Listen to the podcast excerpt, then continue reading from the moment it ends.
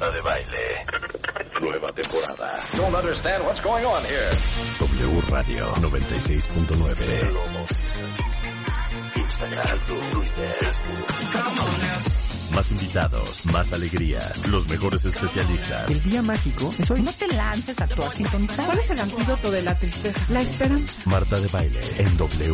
Global Season. W. Marta de Baile en W. Nueva temporada 2021. Estamos donde estés. Y ya está con nosotros nuestro neurólogo de cabecera, nuestro querido Ervin Chiquete. ¿Cómo estás, Ervin? Salúdanos. ¿Por qué digo Ervin? ¿Es Ervin o es Erwin? Bueno, originalmente es Erwin, eh, es un nombre alemán, pero pues nosotros ya aquí lo pronunciamos como Erwin, es lo que hemos castellanizado, así es de que como sea está bien, está perfecto. O sea, te puedo decir doctor Ervin o doctor Erwin, ¿no? Como, como sea está bien, sí, no te preocupes. Muy bien, el tema de hoy, las migrañas, las molestas migrañas, ¿qué son? ¿Cómo surgen? ¿Cuántos tipos hay? Todo acerca de las migrañas y si ustedes cuentamientos que nos están escuchando padecen de migrañas, pues es el momento para hacer todas las preguntas porque Erwin está aquí y nos va a resolver absolutamente todo. Pues arranquemos, Erwin, ¿te parece? Claro que sí. Pues eh, la, la, migraña es un problema importante de salud a nivel mundial. De hecho, es probablemente entre el 30 al 40% de la consulta de un neurólogo van a ser dolores de cabeza en general. Eh, la migraña es uno de los dolores de cabeza o de los síndromes de cefalea que existen. Sin embargo, eh, probablemente sea uno de los más frecuentes. Por ejemplo, a nivel mundial se estima una prevalencia de entre 10 y 15%, es decir, 10 a 15% de la población, estamos hablando de esencialmente uno de cada 10 personas, ha sufrido al menos alguna vez en su vida de migraña propiamente diagnosticada. Si usamos términos o si usamos conceptos un poquito más laxos, incluso este, este, esta prevalencia puede ser mucho mayor. Estamos hablando específicamente de la migraña, porque gente que haya tenido dolor de cabeza crónico, es decir, por tres meses o más en su vida de manera continua, eso todavía es una proporción mucho mayor, de cerca del 20%. Entonces estamos hablando nada más de la migraña que cumpla criterios específicos de migraña, que es del 10 al 15% de la población mundial. Oye, un número bastante alto, ¿eh? La verdad, ¿no? O sea, ahora dime una cosa, ¿cuál es la diferencia entre un dolor de cabeza normal? Porque de pronto eh, he escuchado que muchas personas dicen, tengo un dolor de cabeza infernal, tengo cefalea, tengo neuralgia y tengo migraña. ¿Cuál es la diferencia entre esas cuatro? Ya regresé y te faltó una. ¿Cuál? Tengo jaqueca. Ah, jaqueca, claro. Esa, esa, se los juro que la palabra jaqueca siento que es como de los de los 50, porque era tan de mi abuela. Tengo una jaqueca que O entonces ya no sabemos si jaqueca era migraña o jaqueca era dolor de cabeza. Exacto.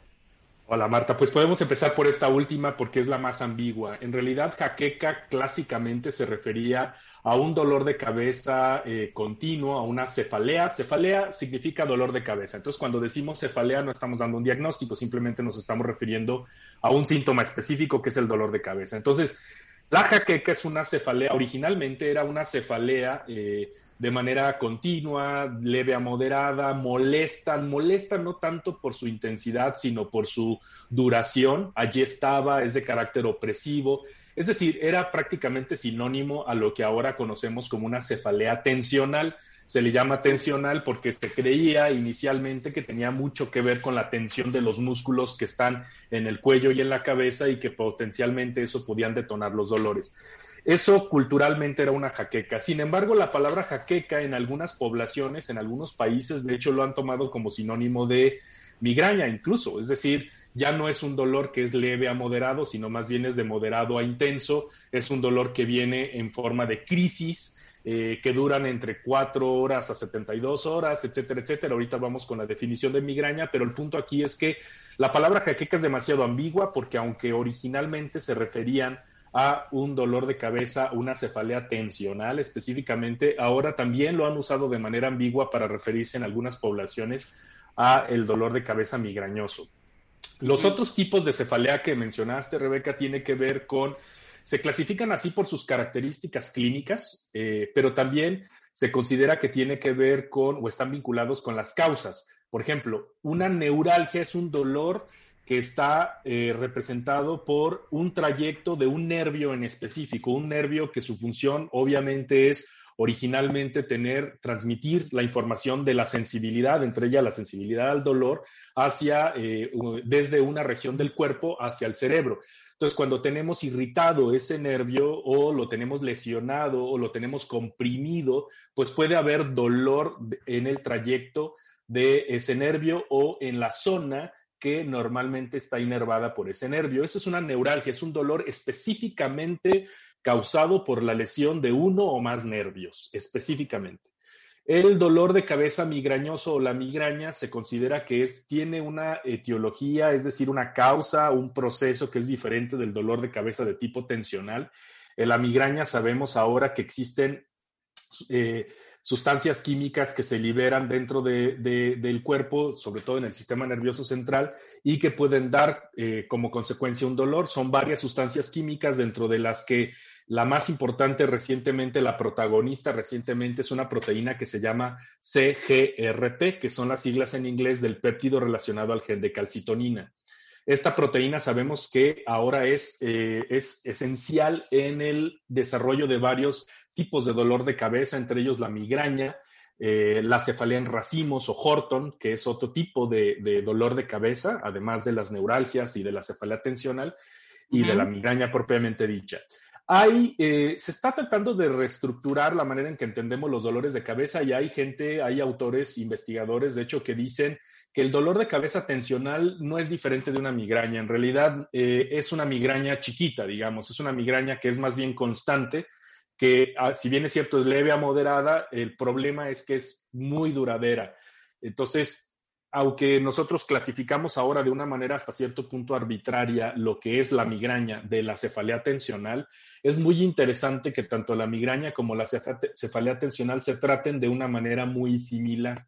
Incluso responden a medicamentos muy similares. Por eso es que actualmente pensamos que es parte del mismo espectro, parte del mismo problema. Ok, ahora, ¿cómo inicia el dolor y por qué? O sea, anatómicamente, ¿qué pasa? Sí, anatómicamente se, se, considera que hay una estimulación por parte de ciertas sustancias químicas de regiones, de zonas del cerebro que son sensibles al dolor. Zonas externas al cerebro, porque quiero comentarles que el cerebro per se no tiene terminaciones nerviosas que sensen su propio dolor. Tan es así que es posible, por ejemplo, operar a una persona eh, despierta, completamente despierta mientras está manipulando el cerebro y esa persona no dice, uy, uy, uy, oye, me estás tocando, me está doliendo. Si, si, se anestesia de manera local la piel cabelluda, el músculo, la grasa que está presente eh, abajo de la piel, el, cráneo y las estructuras alrededor del cráneo, si esa parte no duele, ya propiamente en el cerebro no hay dolor, el cerebro no sensa su propio dolor. El cerebro está allí para sensar otras estructuras. Entonces, el cerebro no, no, no tiene terminaciones que puedan generar el dolor, pero sí fuera de este, en los vasos sanguíneos, o sea, las arterias y las venas, en unas cubiertas del cerebro que se llaman meninges y otras estructuras eh, eh, cercanas a esta. El dolor en la migraña casi siempre es muy focal, muy específico eh, de alguna zona, pero no significa que esa zona esté estructuralmente mal. De hecho, lo típico es que si tú haces un estudio de imagen como una resonancia o una tomografía en una persona con migraña, esa zona donde dice el paciente que principalmente le duele esa zona es normal, no hay ninguna normalidad estructural. Ahora, explícame una cosa, cuando dices me duele la cabeza, en realidad, ¿qué es lo que te está doliendo? No es la cabeza.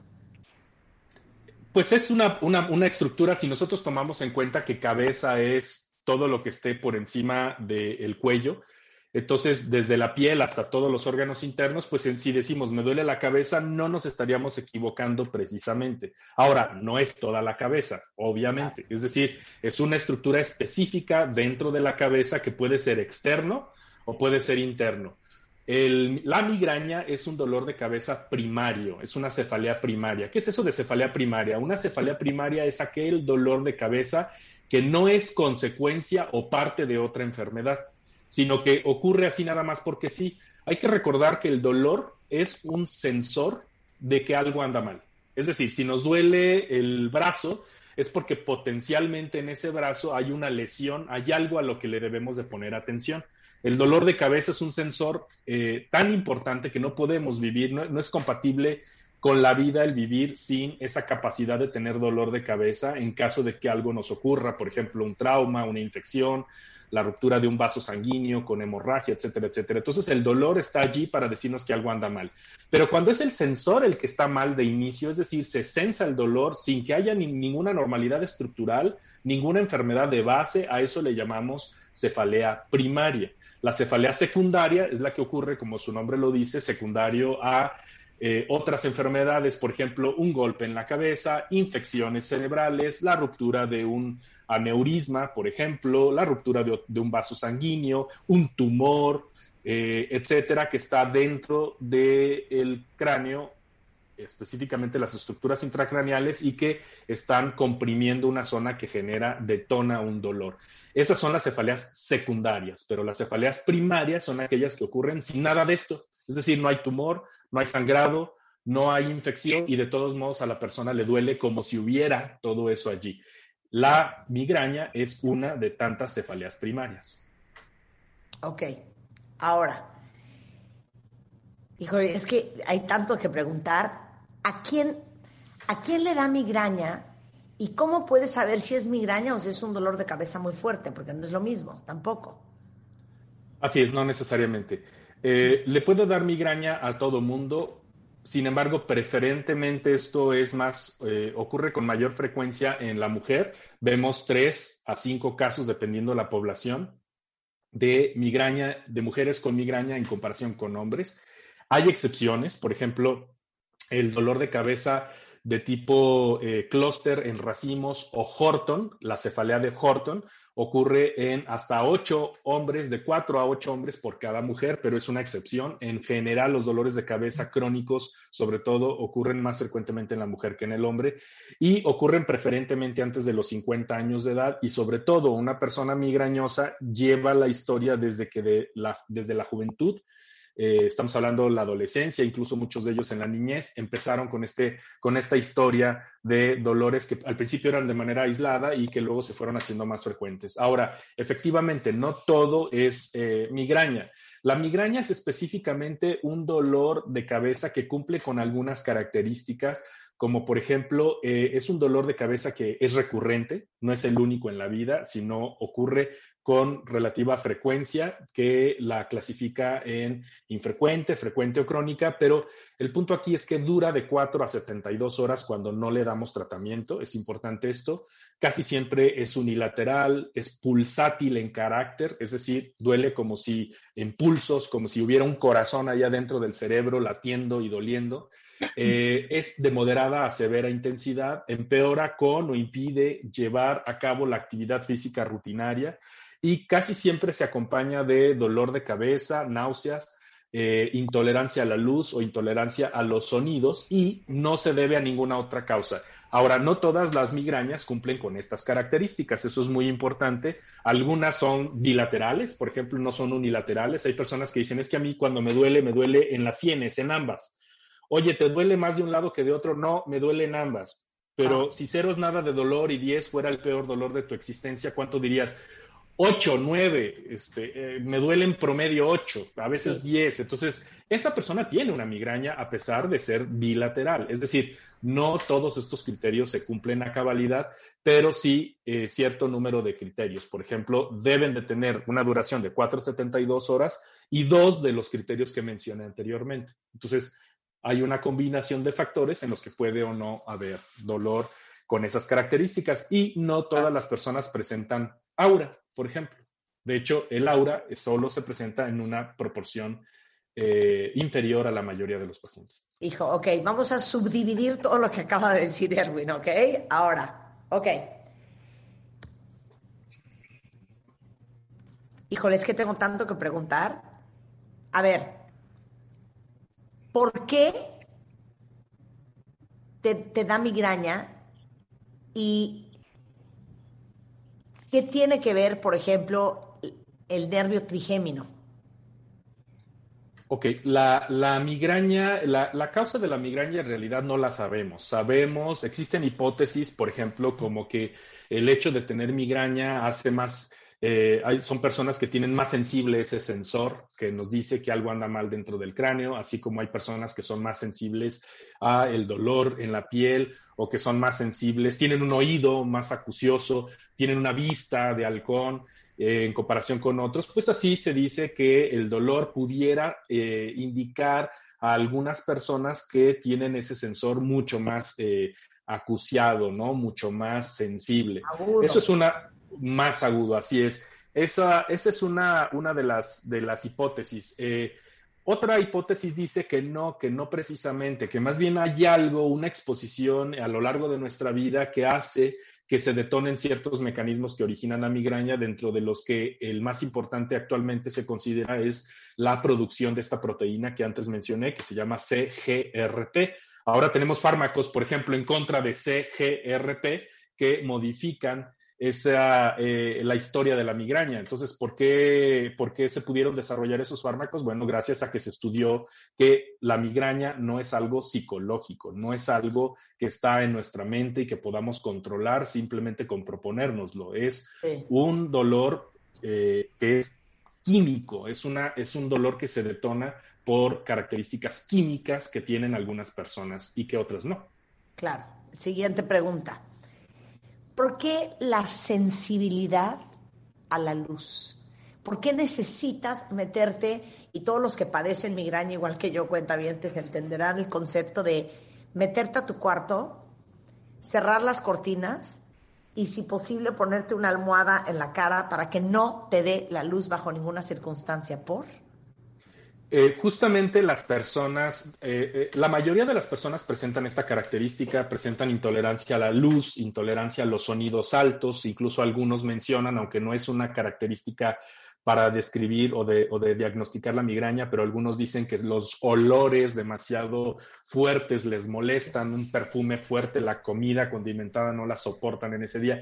Este no es un, la osmofobia no es precisamente una eh, eh, característica para definir a la migraña, pero es muy frecuente que la veamos. ¿Por qué estos estímulos? Bueno, porque se considera que todos esos estímulos sensitivos, visual, auditivo, olfatorio, potencia la secreción de ciertas sustancias entre las que CGRP es muy importante. Entonces, ah, lo que se sabe ahora es que estas personas que presentan fonofobia, fotofobia u osmofobia son personas que eh, presentan una mayor elevación de CGRP, entre otras sustancias, no es la única, pero eh, entre eh, ciertas sustancias que se potencian con esos estímulos sensitivos. Todas estas características han eh, fortalecido esta hipótesis de que las personas migrañosas son simplemente muy sensibles a estímulos. Ok, ¿y por qué? Este, ahorita estoy pensando que ahorita vamos a hablar qué tan familiar es o qué tan hereditario, porque en mi familia mi hermano, mi hermana y yo padecemos de migraña. Y ellos dos, no yo, pero ellos dos, siempre vomitan. ¿Por qué la náusea y el vómito?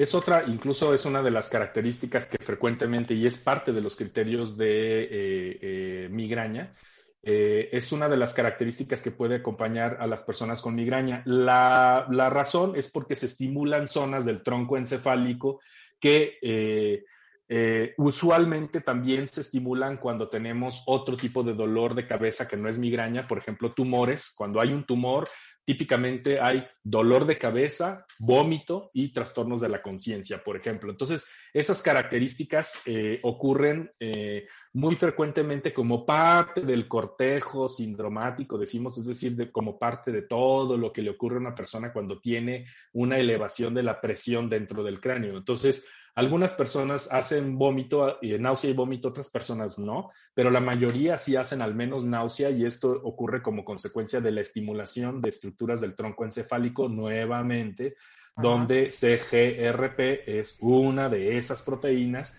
de esas sustancias que nos detonan la náusea y el vómito. Es una manera de liberar presión es una manera de deshacernos de algo que potencialmente nos está intoxicando, nos está dañando. Es decir, es un mecanismo arcaico, si ustedes quieren, es un mecanismo que ahí está en nuestra existencia a través de la vida, a través de la evolución hacia el ser humano, pero que eh, nos ha ayudado a sobrevivir porque ese sistema nos ayuda, todo ello, todos esos mecanismos de defensa, como el hecho de que nos aislemos cuando tenemos ese dolor, nos vayamos a algún lugar este, a protegernos de la luz, del sonido y nos dé náusea y vómito, es una manera lo voy a decir de manera un poquito laxa, es una manera como de purificarse, digamos, el cuerpo. No estamos diciendo que eso sea, pero lo que yo quiero decirles es que evolutivamente eso es lo que se ha dicho que tiene que ver con los dolores de cabeza.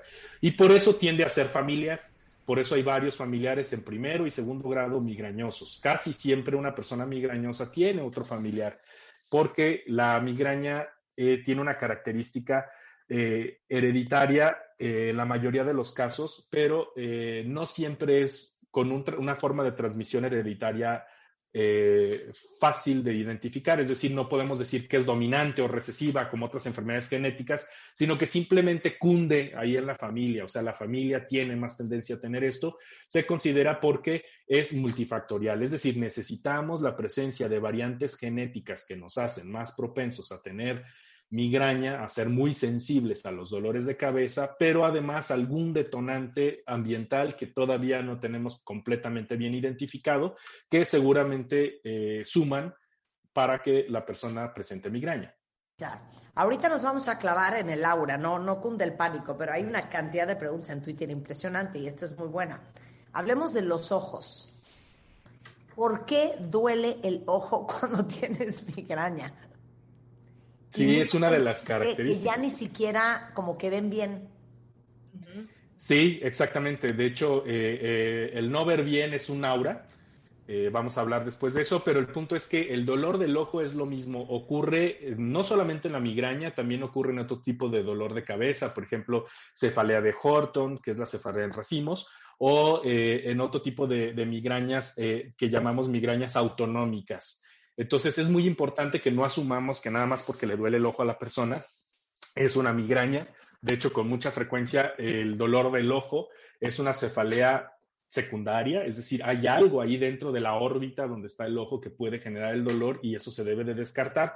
Cuando se ha descartado, entonces decimos, no, fíjate que el dolor del, del ojo y detrás del ojo es un dolor de tu migraña, ¿sí? Porque por supuesto que es una característica típica de la migraña que duela el ojo, aunque no es la más frecuente, por supuesto, pero eh, puede ocurrir. Entonces, ya que hemos descartado que esa órbita, que ese ojito no está eh, mal, que no está insano, entonces ya podemos decir que esto es una migraña. Por ejemplo, es muy común y hubo un estudio muy interesante y sobre todo cuando ocurren personas de cierta edad y con diabetes mellitus, que eh, duela mucho el ojo y no sea migraña, sino sea glaucoma, por ejemplo. Entonces, obviamente, que es aumento de la presión intraocular. Entonces, se puede perder la vista por eso si nosotros asumimos que eso es una simple migraña y que el, problema no es una enfermedad del ojo. Y estoy usando la palabra simple migraña no por demeritar la migraña. La migraña es sumamente importante como problema de salud que nos puede aislar, nos puede mandar a ese día ya no trabajar, ya no presentarnos hacer nuestra vida normal porque de verdad que puede ser muy intenso. Lo que yo quiero decir con simple migraña es una causa secundaria eh, que pudiera dar eh, una enfermedad en el ojo y no una causa primaria que ya conocemos que es la, que es la migraña, por ejemplo. Entonces, el dolor ocular eh, se genera, se, se, considera por una estimulación en receptores más en esa zona. ¿Por qué una persona le duele más el ojo que el resto de la cabeza cada vez que tiene sus crisis de migraña? Eso, honestamente, pues no lo sabemos. Bien, regresando del corte, ahí les va. La migraña menstrual, eh, la migraña abdominal, no lo van a poder creer, pero que te duele el estómago y que en realidad es una migraña. Vamos a hablar de la migraña con aura y qué es el aura y la migraña sin aura. Vamos a hablar de por qué a veces ves flashazos, ves como halos de luz. ¿Por qué de repente solamente si te tomas algo y te tomas una siesta, te sientes mejor? ¿Por qué te quedas con resaca? ¿Por qué te quedas como imbécil hasta un día después de que te dio un episodio de migraña? Todo eso regresando con el doctor Erwin Chiquete, que es neurólogo y doctor en biología molecular. Al regresar, no se vayan. Escucha todos nuestros contenidos en Amazon Music. Búscanos como Marta de Baile. Music. Music. Marta de Baile. Global. Estamos de regreso en W Radio con el doctor Erwin Chiquete, médico internista, neurólogo, eh, doctor en biología molecular. Él es neurólogo e investigador adscrito del Departamento de Neurología y Psiquiatría del Instituto Nacional de Ciencias Médicas y Nutrición Salvador Subirán y miembro del Sistema Nacional de Investigadores, eh, con la distinción del nivel 2. Una gran distinción, nomás quiero aclarar. El doctor Erwin Chiquete nos está dando una clase intensiva sobre migrañas. Ya hablamos de qué es la migraña, qué pasa en el cerebro, este, ya hablamos de eh, cómo identificar qué es migraña y no dolor de cabeza. Y vamos a hablar de dos tipos de migraña diferente, que es la migraña con aura y la migraña sin aura. Eh, ¿Qué es el aura, Erwin? El aura se le llamaba así porque se consideraba era, era una característica subjetiva, es decir, nada más la persona la sufría, que la sufría lo podía contar, no era posible medirla y que indicaba que ya venía eh, una crisis migrañosa. La palabra aura es el aviso, claro. Este, esa aura, la palabra aura la usamos tanto para epilepsia, por ejemplo, como para migraña. En el caso de la, de la migraña, pues es un aviso. El aviso este o aura son eh, cinco grupos de síntomas que pueden ser los visuales, los sensitivos, los del habla o del lenguaje, los del movimiento, del tronco encefálico o retinianos. Esos son las auras, digamos, reconocidas. Son seis grupos de auras. ¿Qué característica tiene el aura? Casi siempre precede, pero puede ocurrir en los, en los siguientes 60 minutos después de, de, la migraña. Es decir, casi siempre avisa que viene la migraña, pero a veces viene avisa con muy poquito margen o incluso viene junto con la, con la migraña, es un, eh, progresa en, en, un lapso de cinco minutos o más y casi siempre es una sucesión de varios de esos síntomas. Es, es poco habitual que sea solo un aura, solo una de estas características. Tiene una duración entre 5 minutos y 60 minutos y casi siempre esa aura es unilateral. Por ejemplo, si se ven lucecitas, como aviso de que viene el dolor, flashazos como aviso de que viene el dolor, casi siempre es con un ojo en lugar de los dos, pero puede ocurrir en algunas raras ocasiones bilateralmente. Y casi siempre son síntomas positivos. ¿Qué son eso de síntomas positivos? Son síntomas de exceso de función. Es decir, en lugar de perder la vista, más bien aumenta el estímulo visual con eh, flashazos, luces, etcétera. De hecho, si la persona dice mi aura es de pérdida de la vista, ah, cuidado, eso podría no ser una migraña, podría ser una cefalea, una cefalea secundaria que requiera de análisis de causas, porque no es un aura el perder la vista, es un aura el, el tener un síntoma positivo. El perder la vista es un síntoma negativo, perder negativo aumentar positivo. Entonces, lo que tenemos son síntomas de aumento de la, de la característica sensitiva, es decir, eh, hay flashazos, hay luces, hay eh, una... Eh, yo tenía un paciente que decía, yo veo cuadros, yo veo, mi aura, doctor, es, son cuadros de Basarelli.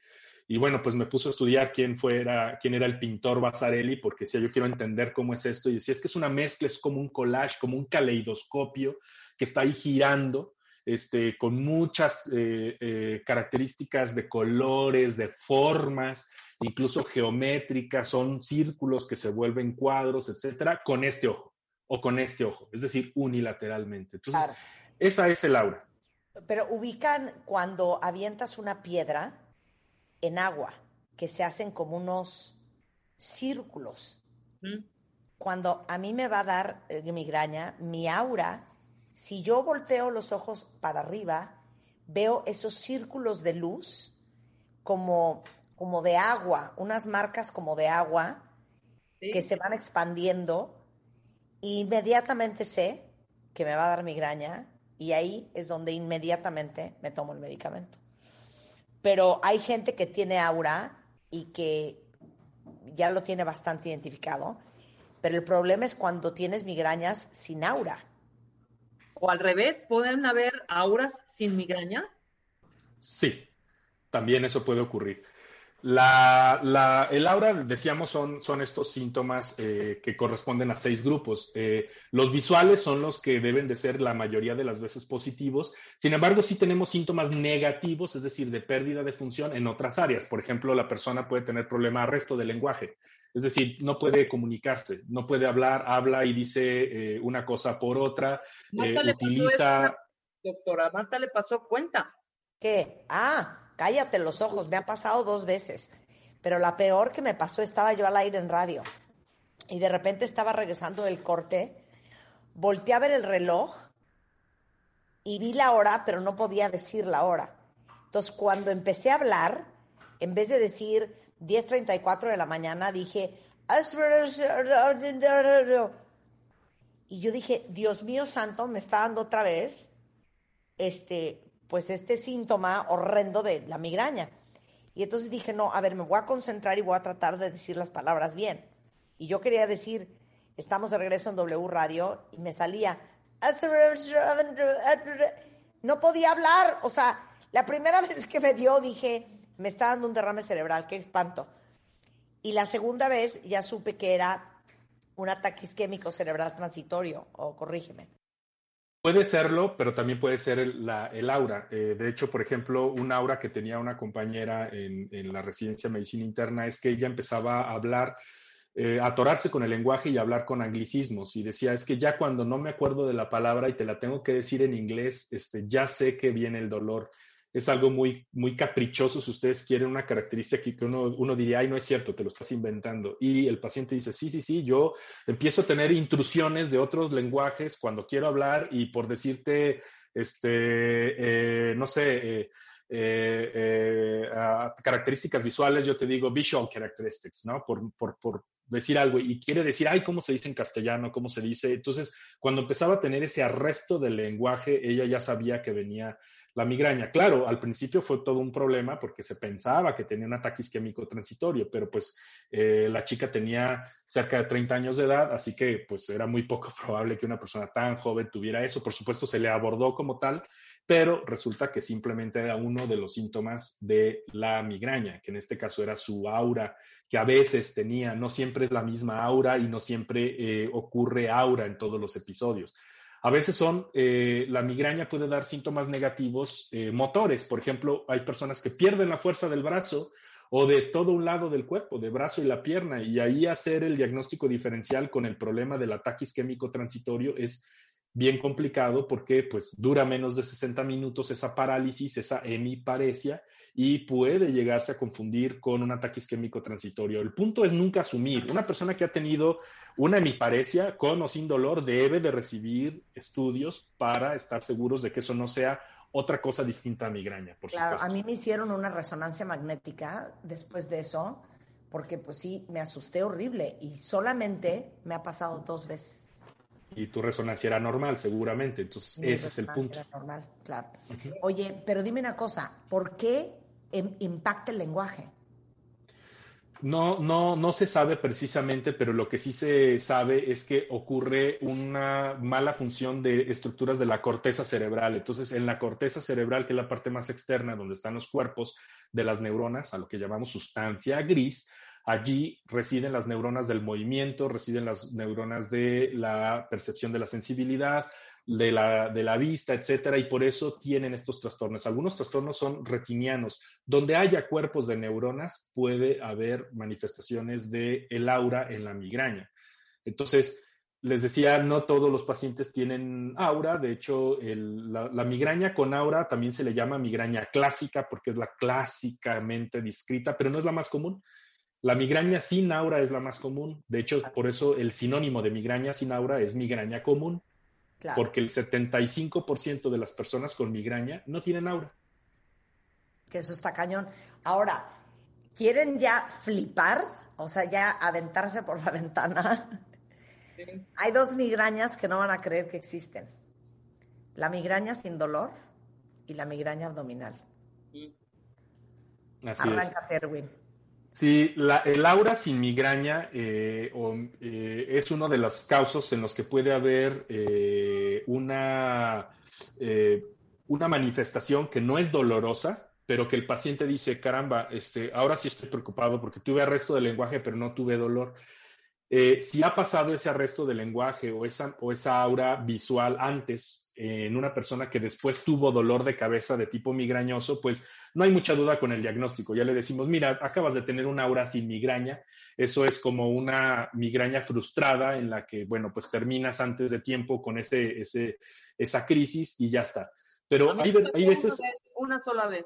Me pasó, empecé a ver esas ondas como las que dice Marta, y dije, no manches, va a venirme un dolorón horrendo, ¿no? Y nada, o sea, seguí viendo, seguí viendo y me duró ese episodio como, ¿qué será? ¿20 minutos? O sea, de mi casa a radio me duró esa, esa cosa. Pero también te voy a decir una cosa, yo he tenido también migraña sin dolor y veo el aura, no me duele per se, ¿Ah? pero es un como malestar general que no puedes decir me duele, no puedes decir me duele aquí, simplemente general te sientes mal. Sí, igual te ataranta e igual te da esa resaca de la migraña a pesar de no tener el dolor. O sea, tú dices, bueno, no tuve dolor, pero igual me siento atarantado, igual me siento eh, eh, no al 100, me siento como si me hubiera dado el dolor, como si ya estuviera en, el momento de la resaca, de lo que sigue después del dolor. Entonces, eso también pasa, eh, eso justamente ayuda a sustentar la hipótesis de que el dolor en la migraña es solo parte de algo que le está ocurriendo a esa persona y es neuroquímico, ¿no? Por eso el dolor no es lo más, no es lo, sí es lo más importante porque es lo que más incapacita a la persona, por supuesto, pero no es la causa, eh, no es lo único que nos señala que esa persona tiene un problema neuroquímico que requiere, que requiere de, atención. Y eso es algo muy importante aquí. Algunas personas entonces presentan estos episodios de aura sin migraña y cuando tienen, han tenido migraña, bueno, no hay mucho error con el diagnóstico, pero cuando no, bueno, pues sí cuesta mucho trabajo de distinguir con un problema ya más eh, estructural como puede ser el trastorno vascular, o sea, la enfermedad vascular cerebral o la epilepsia, por ejemplo. Otro, otra forma caprichosa, de, por decirlo así, de migraña es la migralepsia. La migralepsia es una combinación entre la migraña y la epilepsia. Son personas que la migraña precede usualmente a una crisis convulsiva, ¿no? Entonces, así de, de, mezclado y de caprichoso puede ser todo esto. Es bastante complejo. Oye, ahora, esto, esto de la migraña abdominal me trauma, sobre todo por los niños. A ver, explica qué es la migraña abdominal.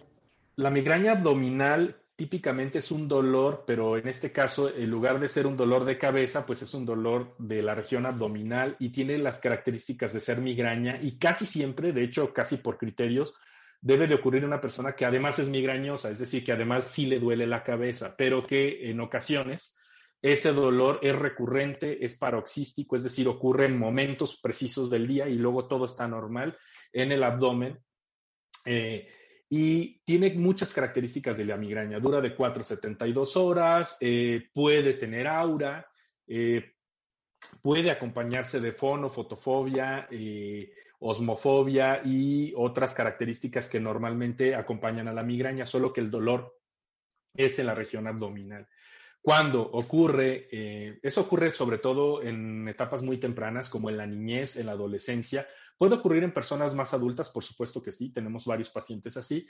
Sin embargo, típicamente ocurre, o por lo menos creemos que eso es lo que está ocurriendo en niños. Y entonces hay una confusión porque muchos de esos niños pueden llegar a tener exploraciones quirúrgicas, por ejemplo, si el dolor está muy localizado, eh, puede confundirse con una apendicitis, por ejemplo, y esos niños muchas veces hasta son operados y resulta que siguen teniendo ese dolor, pero el dolor eh, eh, de la migraña abdominal típicamente es en el centro del abdomen, puede irradiarse al resto, pero es un dolor más bien vago, decimos tipo cólico porque es un dolor sordo, porque es quizá a veces mal, mal ubicado, no es tan focal y no tiene datos clínicos al examen físico que señale un dolor visceral.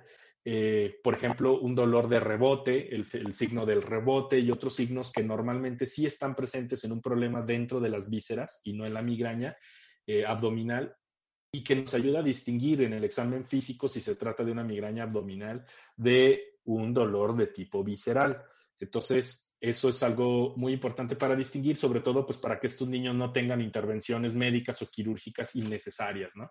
Pero la migraña abdominal afortunadamente rara, es una forma de presentación que se considera rara dentro de las migrañas, pero se puede llegar a presentar y es importante distinguirla de otras cosas. Claro, pero por eso cuando sus hijos les digan, me duele el estómago, háganles caso.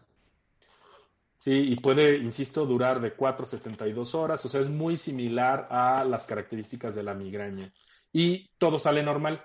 Y a veces podemos decir, ah, es que el niño quiere evadir la responsabilidad de la escuela, el niño quiere llamar la atención, el niño tiene eh, síndrome de intestino irritable o trastornos de la motilidad intestinal y empieza, eh, empezamos a hipotetizar cosas que en realidad todo tiene que ver con la eh, migraña. Es muy importante no demeritar lo que digan los niños en este sentido. No siempre quieren evadir el examen o la clase o la responsabilidad.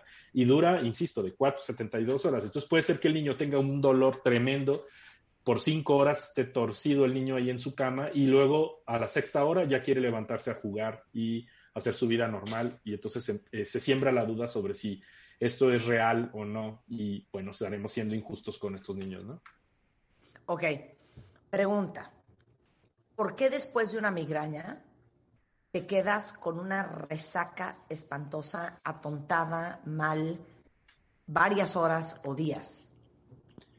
No, no se sabe en realidad, no a todo mundo le pasa. Hay gente que sí dice, oye, a mí me da la migraña y se me hace muy raro porque mi mamá sí duraba días o un día y medio mal, eh, con esa resaca sensible, como que no le gustaba que eh, pusiéramos la música porque eh, ya estaba muy sensible, no le gustaba que pusiéramos cosas con mucha luz, no le gustaba cocinar con muchos condimentos porque eso le molestaba después de la migraña pero yo no, ah, qué raro, de, de, veras tengo migraña porque a mí me da el dolor y de verdad, a los cinco minutos estoy normal, así algunas personas nos llegan a decir. Es decir, no todas las personas presentan esta, esta forma de resaca, que no es un término realmente eh, aceptado médicamente, pero que sí se presenta en los pacientes. No todos lo presentan, pero cuando se presenta, pues también contribuye a la pérdida de productividad, porque la persona, pues en esos momentos, ya no por dolor, sino por este, este fenómeno post-migrañoso, post-crítico,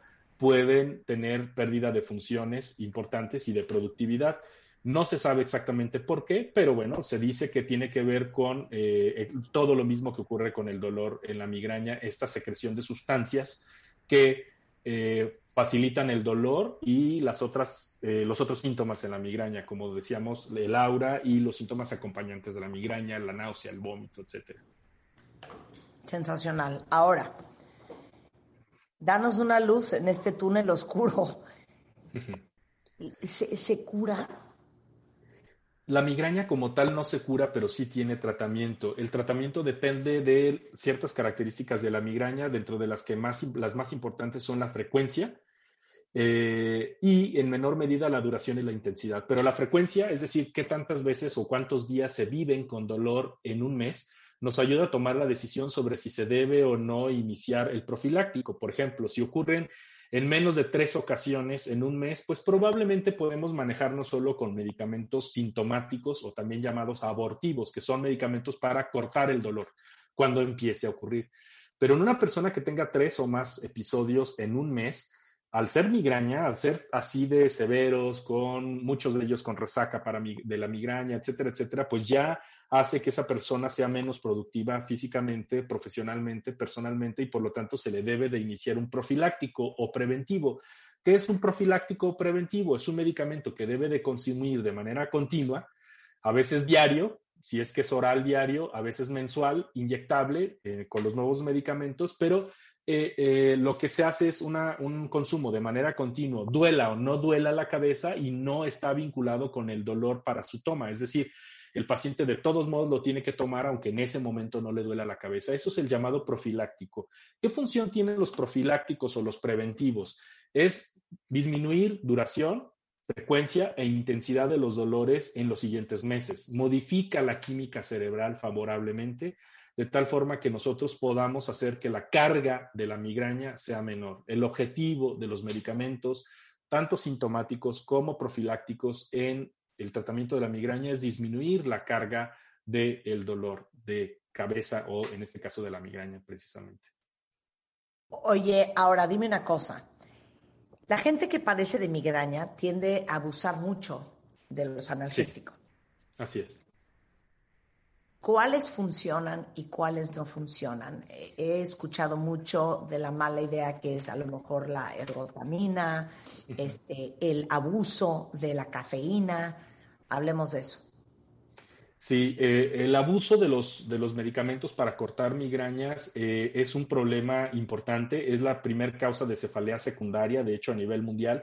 A eso se le llama cefalea por abuso de analgésicos. Antes se le llamaba eso migraña transformada, que era una migraña que ya estaba hipersensible. Si ya de por sí una persona con migrañosa es una persona sensible, eh, la persona eh, con cefalea eh, por abuso de analgésicos o migraña transformada es una persona que ya la hicimos hipersensible por el uso de estas sustancias como son la ergotamina, la cafeína y los analgésicos antiinflamatorios no esteroideos o famosos AINES, como son el paracetamol, la aspirina, el ibuprofeno, el ketoprofeno, el ketorolaco, etcétera. Estas sustancias, el uso frecuente de estas sustancias, a menudo en más de 10 ocasiones, 10 o más ocasiones en un mes, hace que el cerebro se haga más sensible al dolor. Insisto, el dolor de cabeza es un sensor, es un mecanismo que tenemos para indicarnos que algo está mal no lo podemos eliminar del todo porque sería en contra de la vida. Si no nos avisara el dolor de cabeza que se nos ha roto un aneurisma, que tenemos una infección cerebral, pues moriríamos muy fácilmente sin recibir atención. Entonces, es muy importante el mecanismo del dolor de cabeza para indicarnos que algo anda mal. Si nosotros no tenemos ese mecanismo, pues podríamos morir. Entonces, ¿qué pasa con las personas que han abusado de la ergotamina, la cafeína y de los AINES?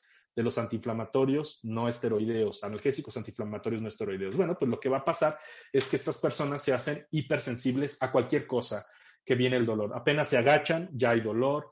Eh, vienen de Cuernavaca para acá, ya les da dolor. Suben un avión, bajan del avión, ya les da dolor. Un estímulo olfativo intenso les da dolor. Es decir, se hacen muy sensibles al dolor y esto es un problema de salud eh, mundial, el abuso de estas sustancias. Cuando una persona está usando 10 o más ocasiones al mes eh, este tipo de, sustancias y ya lleva tres meses de manera continua usándolos, ya decimos que cumple los criterios para una cefalea por abuso de analgésicos o una antes llamada migraña transformada. Y esto es un problema porque requiere un tratamiento para desintoxicar a estas personas y hacerlas independientes de estas sustancias.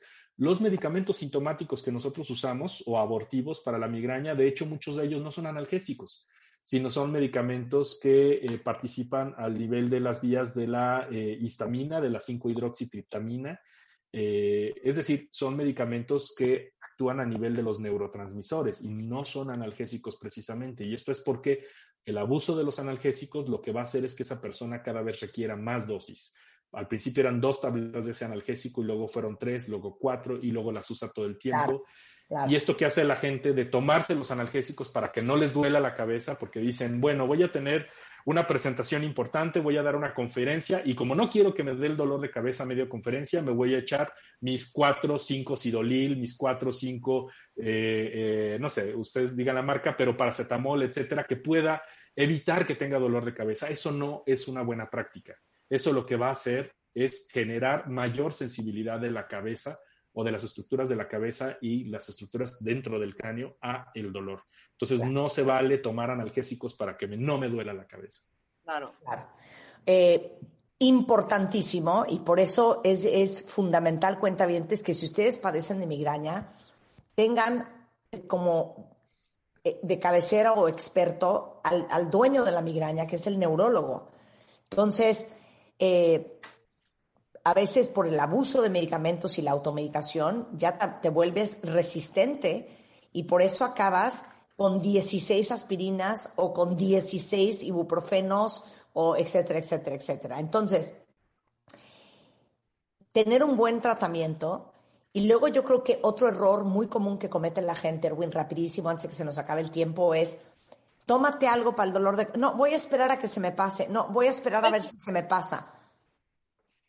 Eso es otro error muy común. ¿No? O sea, te tienes que tomar el medicamento en ese momento. Así es, el, que, eh, el mejor medicamento que se haya seleccionado. Sí, porque con eso evitamos todo lo que ocurre después. Y otra de las cosas muy importantes, no todos los pacientes, pero sí algunos pacientes, y no es una proporción menor, de los pacientes con migraña tienen un componente también vascular, es decir, tienen vasoespasmo, tienen espasmos eh, de algunas arterias pequeñas que nutren al cerebro y con el paso del tiempo una persona migrañosa maltratada se le nota. Pedimos resonancia magnética, ya tiene lesiones isquémicas en una persona que es joven incluso. He visto resonancias magnéticas de personas de cuarenta y tantos años de edad ya con varias lesiones isquémicas, eh, es decir, pequeños infartos cerebrales como consecuencia de la migraña. Y eso es porque eh, pues decidimos no tratarlo, decidimos esperarnos, eh, etcétera, etcétera. Entonces, los medicamentos que están diseñados para abortar la migraña, no analgésicos, sino los que están diseñados para actuar a nivel neuroquímico en la génesis, en el origen de la migraña, son muy importantes porque eso va a evitar que existan estas consecuencias como son el propio dolor, eh, las auras, la resaca de la migraña y las lesiones vasculares cerebrales que vienen en algunos, no en todos, pero sí algunos de los pacientes con migraña. Entonces, no es poca cosa la migraña. No es, eh, no hay que demeritarla porque puede ser un indicador de que otras cosas están pasando en el cuerpo. Claro, podemos echarnos dos horas hablando de migraña y de triptanos y de mil cosas, pero bueno, les voy a pasar el teléfono del doctor Erwin Chiquete.